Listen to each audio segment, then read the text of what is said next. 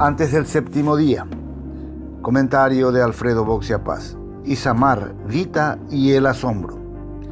El asesinato de Isamar Cabral, la joven maestra del departamento de Concepción, es demasiado absurdo como para considerarlo apenas una cifra más en la estadística de la violencia.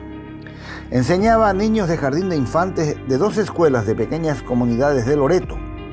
El día que desapareció había dado clases durante la mañana en Juguapoí y se dirigía su auto a Cañada Lourdes, donde trabajaba en el turno tarde. Se cree que el homicidio fue con fines de robo, pues su vehículo fue encontrado en Ivillaú, a unos 100 kilómetros de Loreto. Lo paradójico es que se había comprado el auto justamente por motivos de seguridad, pues recorría extensas zonas rurales poco pobladas para enseñar. El hallazgo del cadáver de Isamar estremeció a una población que la buscó con desesperación durante dos días. Y eso que son concepcioneros, ciudadanos que como los amamaidenses y sanpedranos, uno supone curtidos en presenciar atentados, secuestros y asesinatos. Uno cree ingenuamente que nunca se acostumbrará a la violencia y la muerte. Cuando las vemos a través de la prensa, nos parece algo lejano. Basta con alguna exclamación del tipo, oh, qué barbaridad, para acallar nuestra conciencia.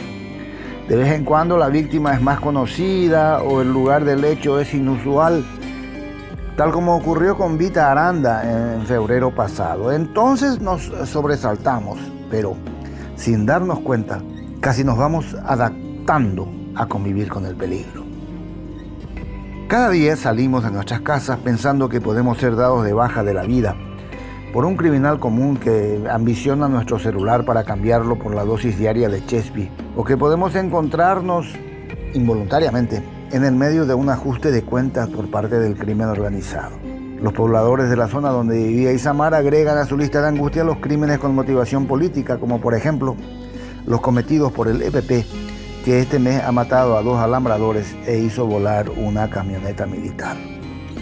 Los ciudadanos que nos consideramos urbanos y alejados de esa realidad deberíamos pedir consejo a los Pedro Juaninos. Es que nos empieza a suceder lo mismo que a ellos hace 30 años. En los últimos 16 meses se registraron 20 casos de sicariato en Asunción y Central. Nos tienen que enseñar a convivir con asesinos a sueldo, una profesión antigua con gran demanda en algunos países de América Latina. La palabra sicario se originó en el Imperio Romano y procede de la palabra latina sica, que era una afilada daga que por su pequeño tamaño era ideal para esconderla en la manga del vestido de quien debía acabar con un enemigo político. El término se acuñó en la lengua italiana de siete siglos atrás y se incorporó al castellano en la segunda mitad del siglo XX, sobre todo en Colombia durante la era de los carteles de Medellín y Cali.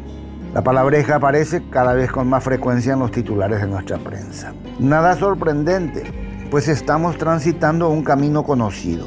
Un futuro sin opciones en condiciones de legalidad, entremezclada con acceso fácil a las drogas y al dinero, convierten a la delincuencia organizada en una alternativa de vida. Lo notable es que la generalización de estos crímenes lleva a una naturalización social en la que la muerte se convierte en una fuente regular de ingresos y la vida se desvaloriza gradualmente. La política tiene mucho que ver con esta degradación. Los países que enfrentan con mayor efectividad la amenaza del narcotráfico y los distintos tipos de delincuencia son aquellos con institucionalidad más fuerte. Y esta depende, entre otras cosas, de la calidad moral de los políticos y de la tolerancia social a la impunidad. No podemos resignarnos a un porvenir tan funesto. Debemos resistirnos a perder el asombro ante las muertes violentas. La lucha contra la corrupción y la impunidad en Paraguay es también una lucha por la vida, por la vida de personas como Isamar y Vita, que estarían vivas si no tuviéramos autoridades vendidas al crimen.